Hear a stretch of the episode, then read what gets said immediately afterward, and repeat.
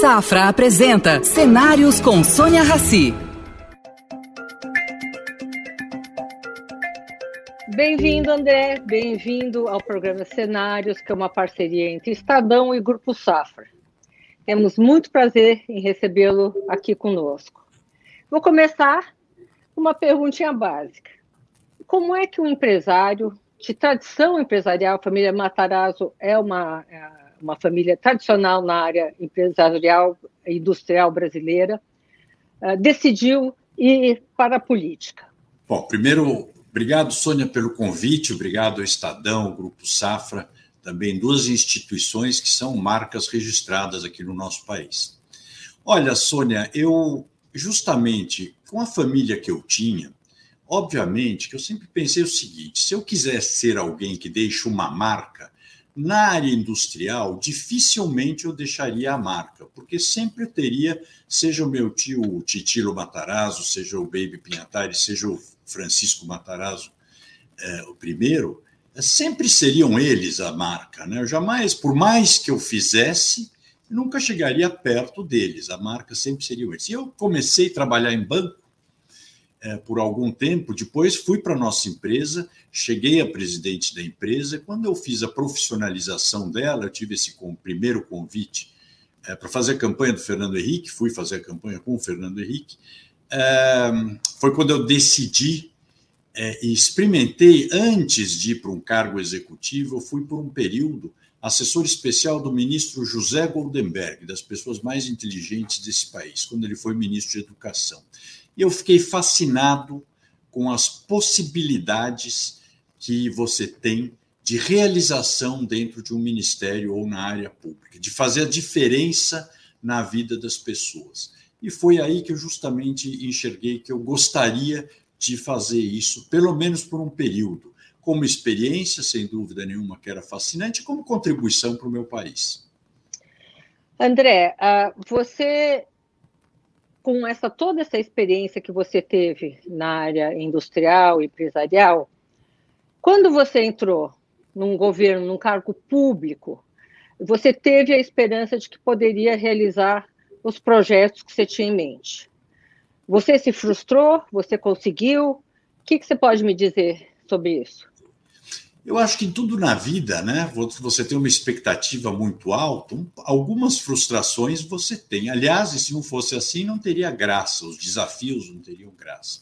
Mas eu posso dizer o seguinte: na época, estamos falando 95, aquilo que se falava de governo, de empresas estatais, tudo isso, foi é pré-privatizações, né? Era sempre muito ruim. Então a expectativa era sempre muito ruim. Então eu posso te dizer o seguinte: eu tive uma frustração enorme, porque é até sempre falo os males que vêm para bem. Foi uma frustração que eu rapidamente percebi que, ao contrário, tinha sido uma sorte imensa. Eu era para ter ido para o Ministério da Indústria e Comércio do presidente Fernando Henrique, no primeiro governo.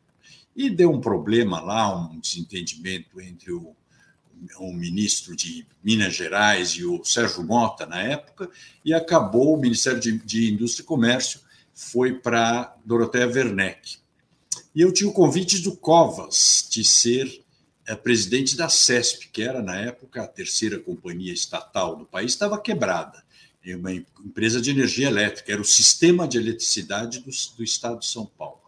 E posso te dizer que lá que eu percebi, um, a capacidade de realização era concreta, que política era muito diferente do que se falava, dependia era do político, mais do que da política em si, e de que era fundamental você fazer carreira dentro da área antes de chegar a ministro ou qualquer cargo mais alto. Então, eu acho que a CESP, que foi meu primeiro cargo executivo, posso dizer que foi dos lugares onde eu mais me realizei. Porque, por que, que eu disse que é importante fazer carreira? Porque eu vi, depois, quando eu fui ministro, né, eu percebi bem isso a CESP foi uma transição de empresa privada para empresa estatal. E uma empresa estatal da dimensão da CESP, na época ela tinha o mesmo orçamento que a Prefeitura de São Paulo, ela é, era empresa com ações cotadas em bolsa, com a SEC de Nova York, mas ao mesmo tempo tinha um relacionamento fortíssimo com a Assembleia Legislativa, com o Tribunal de Contas, com lei de concorrência e com imprensa e era público, que é muito diferente de você prestar contas, por exemplo, de um conselho de administração da sua empresa, né, que era o que eu estava acostumado. É, e até achei interessante, porque uma empresa estatal, naqueles moldes, do jeito que o Covas pegou quando ele assumiu o governo, era muito parecido à estrutura de uma empresa familiar com problemas de empresa familiar. Ou seja, ela era loteada por partidos. Cada diretoria era um, dada a um partido. Então, você tinha sete CESPs diferentes, todos se reportavam ao presidente do partido correspondente e ninguém se, se reportava ao presidente, ao presidente. da empresa. Né? Isso é bem Como é que você contornou isso? Como André? empresas Como familiares. Foi isso? Não, contornei Você de uma vinha forma... de uma, uma experiência de empresa familiar, né? Você já claro, vinha. Não, eu tinha, já tinha trabalhado no Grupo Matarazzo, na Metalúrgica Matarazzo e no Bradesco, que eram modelos gerenciais muito diferentes. Na Metalúrgica Matarazzo tínhamos sócios americanos, no Grupo Matarazzo era a sucessão primeira sucessão da empresa, segunda sucessão da empresa eminentemente familiar, e no Bradesco, uma empresa de uma estrutura fascinante que até hoje eu carrego os cacuetes na gestão. Te digo o seguinte: primeiro, o governador Covas, porque quando eu ele me convidou, depois de quatro dias, eu vi que ele não falava mais nada, eu liguei para ele e falei, governador, é, e a diretoria da empresa? Ele falou: o que, que tem a diretoria da empresa? Eu falei, uai, o senhor não vai indicar? Ele falou: claro que não, eu indiquei o presidente, você que escolhe os seus diretores e assuma a responsabilidade. Então, isso foi fascinante, porque aí eu comecei, esse que eu digo, começou a me desmistificar a política. O Covas era um engenheiro politécnico. E então eu fui buscar, o Davi Zilberstein na época me ajudou muito na escolha, porque ele conhecia bem o setor, mas principalmente o Goldenberg também. Todos os meus diretores eram diretores da casa, da própria empresa, à exceção do diretor de meio ambiente e do diretor administrativo eh, financeiro, porque eu achava, como ela era um monopólio estatal, ela não lidava nem com custos e nem com finanças. Então era importante ter alguém com uma visão de custos e de finanças para fazer as modificações. Essa foi uma experiência que eu te digo fascinante, porque nós pegamos a CESP como uma empresa quebrada Quatro anos depois, ela foi recordista de lucro no Brasil, comparado às empresas privadas, estatais, nacionais e estrangeiras. Nós reduzimos 50% o efetivo dela, onde precisava. Posso te assegurar o seguinte: então, é aí que eu digo, o Covas mostrou que quer fazer política diferente. Ele era um homem que não gostava de falar em privatização. Ele que fez o maior modelo de privatização do Estado de São Paulo. O Covas é, Agora... nunca foi em inaugurações de usina e levava multidões. Ele ia e ficava com os engenheiros, analisando e vendo a usina. Então, ele me ensinou isso. A primeira coisa, aliás, que ele me ensinou era numa inauguração que os discursos existiam dois tipos, os bons e os longos. Então, ele era muito interessante. Ele era o político que o Brasil gostaria de ter hoje, moderno nesse sentido, né, em todos os sentidos.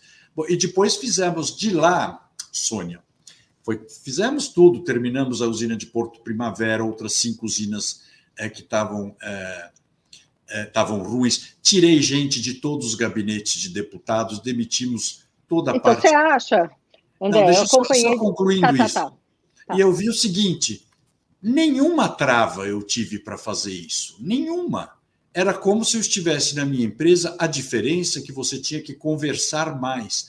E eu também aprendi que os deputados tinham bom senso. Quando você ia com os argumentos contra fatos, não há argumentos. Quando você mostrava que não dava para uma empresa de capital aberto ter gente na Secretaria de Cultura, por exemplo, que ela era toda feita pelo pessoal da CESP, claro que, que argumentos os caras teriam para dizer contra isso? Não dava.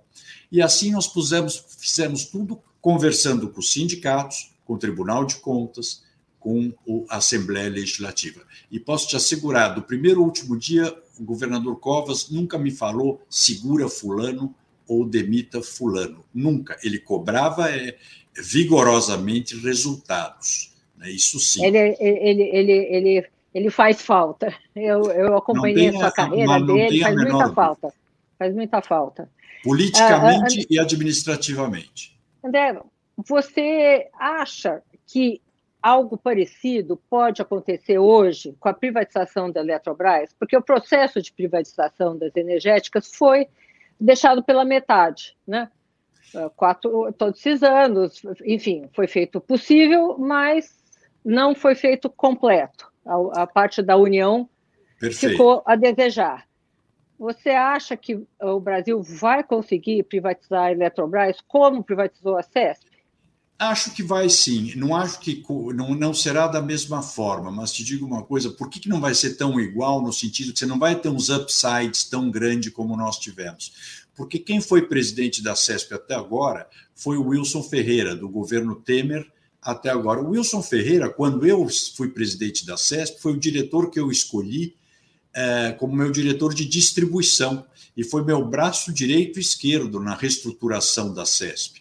Ele tinha 28 anos na época, e eu me lembro que uma das pessoas que veio, foram lá me azucrinar, era um político dizendo que tinha que demitir porque ele era genro do Arthur Alves Pinto, que era um deputado. Eu olhei aquilo e falei: olha, eu nem sei de quem que ele é genro, que eu sei que ele é concursado, engenheiro altamente qualificado e me foi muito bem indicado. Portanto, fica. E o Covas me falou: imagina, segura quem você achar. E ficou. Então, a Eletrobras acontecerá. Ela não foi feita na época do governo Fernando Henrique muito porque foi uma forma de conseguir viabilizar outras privatizações. É aquela coisa de você, às vezes, dar o anel para não perder os dedos. Então, na negociação de Congresso, etc., fez. Mas eu acho que ela será privatizada e é essencial que ela seja privatizada. Mas eu queria só concluir uma coisa interessante, Sônia, porque da CESP eu fui para a Secretaria de Energia do Estado. E aí era administração direta. E sabe a primeira mudança que eu percebi? Aí sim, como era importante ter passado pelo Estado, porque aí eu já falava com os jornalistas, não mais de economia, que era a minha praia, com os jornalistas, não era mais o caderno de empresas e negócios, era o político. E aí já tinha que ter mais jogo de cintura. E quando eu fui para o ministério, que foi no início do segundo governo Fernando Henrique, você que é jornalista, tarimbada, você sabe. Não era mais o jornalista que estava chegando no caderno de política. Em Brasília, era a Dora Kramer, a Tereza Cruvinel, a Cristiana Lobo, que eram sabiam tudo, né? Então, o cara que chega lá sem experiência de lidar com o Congresso, com os políticos, sem entender o jogo político e principalmente sem saber conversar com a imprensa e ler jornal do jeito certo, é, ele cai. Por isso que a gente vê tanto desastre hoje em dia, que a turma hoje quer chegar e já quer sentar na janelinha, né? E aí não dá. Você, para pilotar um Boeing, tem que tirar brevê antes de monomotor, depois bimotor, aí vai para o jato.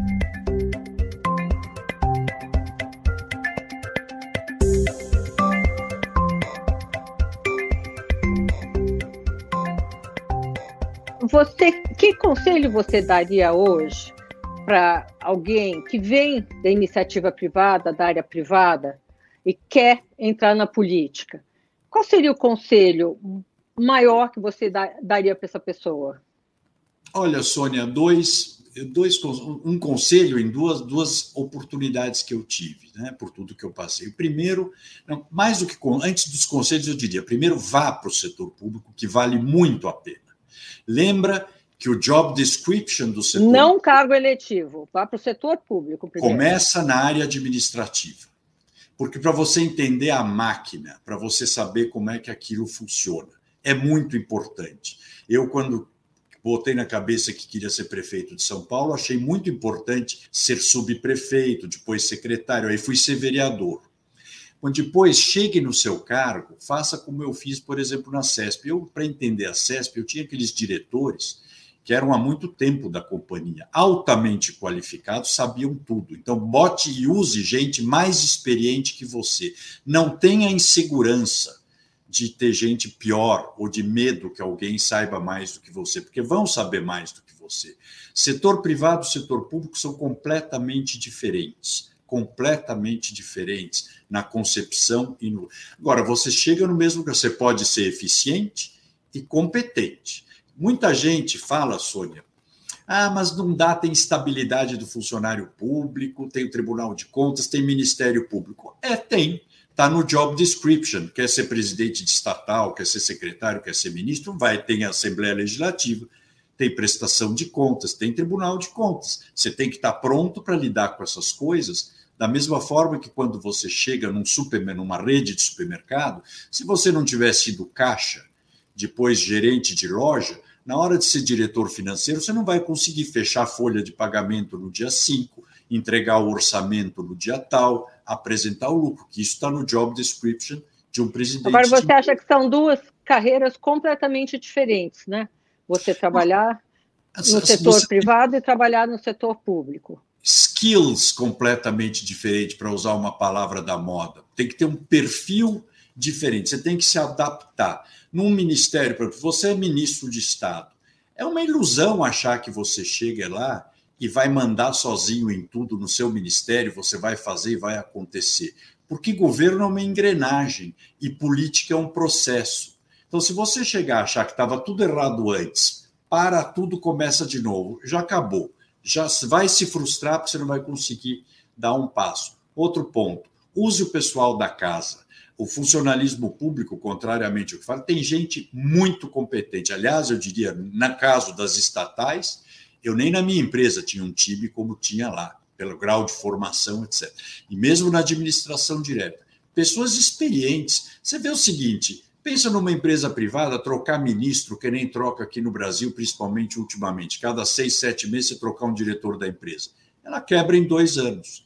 Hoje, você vê que entra ministro, sai ministro, mas algumas coisas, o passaporte continua saindo, a guia de exportação também sai, o navio então, embarca. Então, vou te provocar. Por que privatizar, então? Não, porque privatizar, porque o Estado, você tem que concentrar a sua atenção naquilo que você é essencial. Você não precisa ter uma usina hidroelétrica. Por que, que o Estado vai gastar dinheiro para fazer uma usina elétrica, em vez de ele gastar dinheiro melhorando a educação pública, que é o que ele tem que fazer? Usina elétrica, o empreendedor vai lá, é cimento, tijolo, turbina, entra água de um lado, sai dinheiro do outro. O que o Estado tem que fazer, no caso do setor elétrico, é só regular para não ter excessos de preço, não ter monopólios e etc. Mas ele não precisa estar nessas atividades. Eu acho que aí sim o talento do Estado é gerenciar coisas mais complexas e principalmente as políticas públicas, chamadas políticas públicas. Ah, você acha que o Estado também serve como um, uh, um garantidor de equilíbrio entre as partes? Em países como o nosso, que são ainda um pouco tem um capitalismo um pouco selvagem, acho que sem dúvida nenhuma. Ele serve como mediador de algumas coisas. E eu dou um exemplo: em São Paulo, você há de convir que se você, o transporte público de ônibus em São Paulo, contrariamente ao que acham, ele é privado, de péssima qualidade, mas é privado. Agora, você acha que as empresas privadas gostariam de fazer eh, todas as linhas de São Paulo, até aquelas que transportam poucas pessoas de algum lugar distante para outro, você precisa o Estado regulando isso, porque senão você, não, você vai deixar parte da população sem transporte público. Então, ele vai ter que subsidiar, porque a economia de mercado vai dizer: ah, não, é, linha que não dá lucro, eu não quero, não vou, não vou fazer. Creche que não tem cliente que pague bem, eu não quero, não vou fazer. Então, você não pode deixar é, em um país com a desigualdade que o Brasil tem, você não pode deixar a população à mercê de políticas só de mercado. O Estado, infelizmente, ele tem que induzir ou regular algumas áreas. Como é que você vê hoje a gestão do Estado, o Estado de uma maneira mais ampla? União, o Estado, os municípios. Como é feita a gestão no Brasil? É de maneira eficiente? Tá, vamos, não vamos falar hoje, né? Vamos falar na última década, para dizer assim. É, não, péssimo. Porque por que, que não sai uma reforma administrativa, por exemplo? O Estado é gordíssimo.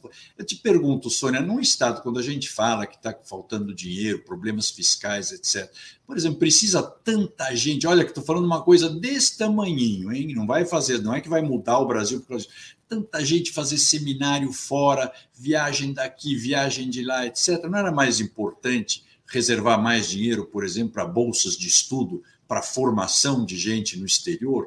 Ou seja, eu acho que o Estado ele gasta muito mal em coisas completamente desnecessárias. Por que, que todo ministro tem que ter na estrutura do ministério fotógrafos e todo um aparato enorme lá? Para ficar promovendo o que faz, tenha paciência. A imprensa está aí para isso. Ele não precisa ficar tirando foto, fazendo matérias internas e se promovendo, porque se ele estiver trabalhando direito, o próprio resultado do trabalho aparece naturalmente. Vou te dizer, aprendi isso com Alex Pericinoto, quando eu fui ministro de Comunicação Social. Ele falou: pelo amor de Deus, para de fazer anúncio nacional, por exemplo, do metrô de Belo Horizonte, porque o Brasil inteiro vai ficar com ódio que vocês estão gastando dinheiro num lugar só e não está no lugar que o cara está vendo. É óbvio isso, né? me parece óbvio. E, por outro lado, o usuário do metrô de Belo Horizonte não precisa mostrar para ele, porque ele vai usar o metrô, ele sabe que está funcionando. Então, é, o, o, eu acho que a gente tem um modelo gerencial muito paternalista, muito gordo ainda, pouco eficiente.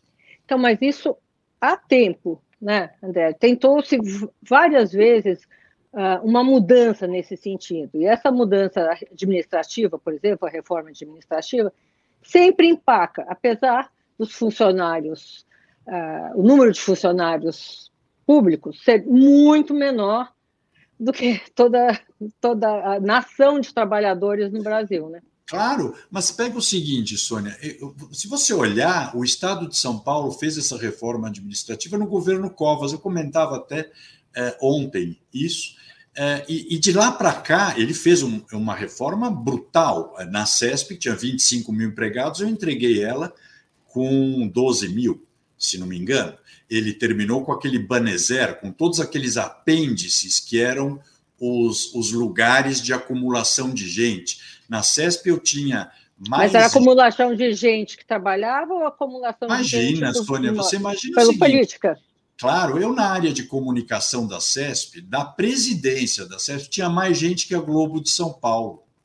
Na, no, no aeroporto de Congonhas, tinha a chamada Aerocesp, tinha mais gente que a TAM.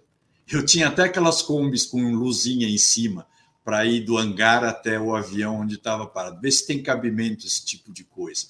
Então, tudo isso acabou. Fernando Henrique fez uma reforma com o Bresser, a reforma das carreiras do Estado, muito boa. É que, infelizmente, isso daí vai e volta, né? Depois. Essa, não há continuidade nesse processo. É, e o, o grande problema são os cargos de confiança, mais do que a carreira em si. Porque você vê que concursos acabam que não fazem mas os cargos de confiança vão sempre é, vão sendo criados. Aumentando. André, hoje, uh, conta um pouquinho sobre você hoje. Hoje você voltou para sua empresa, né? Está trabalhando, mas você não deixou o setor público. Não, o que não. Que você pretende? Não, eu hoje é, eu saí da área pública quando disputei a eleição para a prefeitura no ano 2018, né? que era assim uma espécie de conclusão de um ciclo. É, eu hoje, eu então voltei para a empresa, mas também não voltei para a empresa que eu peguei, voltei para a presidência, sentei aqui, estou aqui de volta, até porque a empresa está estruturada sem eu. Eu estou hoje, estou de volta, acompanho diariamente a empresa e acho que posso ajudar em muitas coisas com a experiência que eu tenho. Passei a dar aulas, para poder de, sobre análise de políticas públicas, justamente para mostrar para os jovens que política e governo não é isso que eles estão assistindo nos últimos anos. É uma coisa nobilíssima, é uma carreira espetacular, onde você faz a diferença. E é muito importante que pessoas preparadas, para se prepararem mais ainda, o caminho bom é você ir da área pública para a privada. É melhor do que da privada para a pública. Né? Claro que você tem que se adaptar depois, né? Por que, que eu tenho medo de estar no dia a dia da empresa? Porque eu acostumei com números grandes, não me ater muito tempo em pequenos detalhes. Né? Mas, ao mesmo tempo, eu já tinha a formação que meus avós me deram, que tem que chegar cedo no escritório. Até hoje, se eu chego depois das 18 e meia da tarde, eu fico com culpa o dia inteiro, imagina.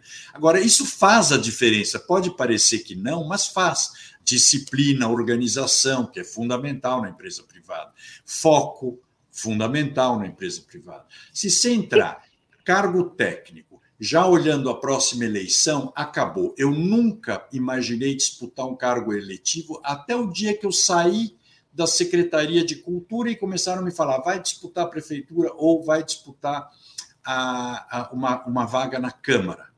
Porque se você botar a cabeça na eleição, você vai ter o seu foco e não vai querer desagradar aqui, não vai querer fazer isso. Olha, com tudo que me xingaram no período de prefeitura, foi o que me deu quatro anos depois, 120 mil votos como vereador de São Paulo. A população sabe julgar direitinho o que é trabalho e o que é demagogia. André, o que, que você acha desses cursos, igual os que estão surgindo? Por exemplo, o Renova, que pretende preparar pessoas que querem entrar na área pública ou disputar eleição ou área administrativa. É, você acha isso importante? Eu nunca assisti aula neles, até porque a maioria deles, é, eu até tentei, mas eles, eu não sei, porque tem algum preconceito, como um determinado partido que eu quis me filiar, falaram que não podia porque eu já tinha ocupado cargo público. Então, tem preconceito com quem já ocupou cargo público e acha que é chamada velha política. Depois vem a nova política, deu no que deu. E dá no que dá, porque é o que eu falo, cai de paraquedas num lugar, acha, porque na minha empresa é assim. Na minha empresa também é de um jeito, só que no público é outro.